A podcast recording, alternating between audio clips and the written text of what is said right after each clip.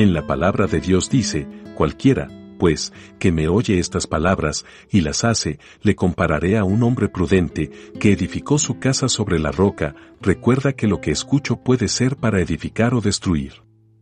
No olvides seguirnos en nuestras redes sociales como Iglesia Querit y acompañarnos en nuestros en vivos todos los domingos a las 9 de la mañana. Dios te bendiga hoy y siempre. Damos gracias a Dios una vez en esta mañana por su gracia, su amor y su misericordia. En este día el Señor nos habla a través del apóstol Pablo a la epístola a los Efesios capítulo 1, verso 3. Y dice la escritura de esta manera, bendito sea el Dios y Padre de nuestro Señor Jesucristo, que nos bendijo con toda bendición espiritual en los lugares celestiales en Cristo en los versículos de Efesios capítulo 1, del verso 3 al 14, Pablo nos describe cómo, nosotros los creyentes en Cristo Jesús somos dichosos por la realidad de los beneficios de nuestra redención y esto produce en nuestro corazón agradecimiento. Alabado es el nombre del Señor. Comprendiendo Así nosotros, que Dios por su gracia llama a los hombres al arrepentimiento de sus pecados. Y nosotros estuvimos en una época en esa condición de muerte espiritual, es decir, separados de Dios. Pero Dios mismo, Él nos dio de su vida y por eso nuestro corazón debe de sobreabundar en gratitud para con nuestro Salvador Jesucristo y a flor de nuestros labios debe fluir esa alabanza de gratitud. Aleluya, por la bendición espiritual que tenemos de parte de Dios en su Hijo Jesucristo. De ser adoptados en amor como sus hijos, para alabanza de su gloria, haciéndonos sobreabundar en toda sabiduría e inteligencia, según su propio beneplácito que se propuso en sí mismo Dios, a través del apóstol Pedro, también nos confirma esa bendición para nuestras almas, que hace que tengamos cada día abundante gratitud para con Dios.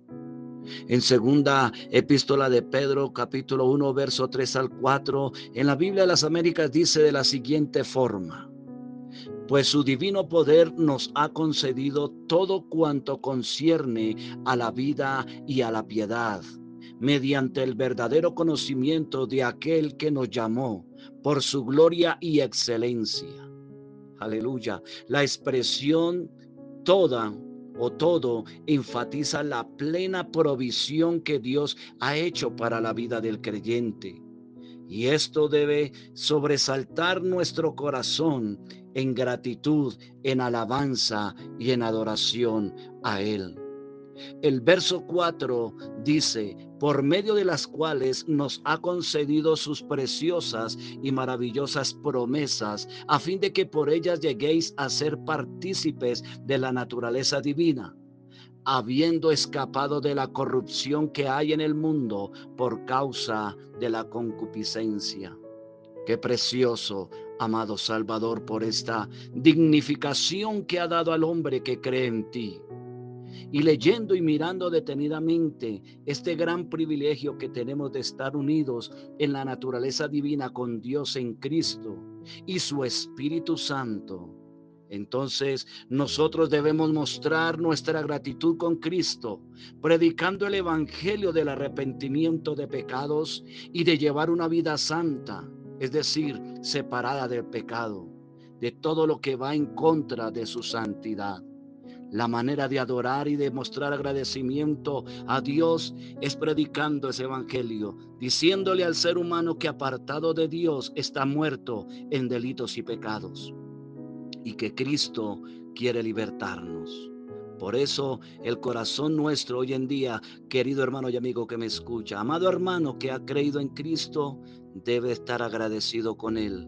Y la manera es hablando de Él, dando testimonio de Él. Bendiciones.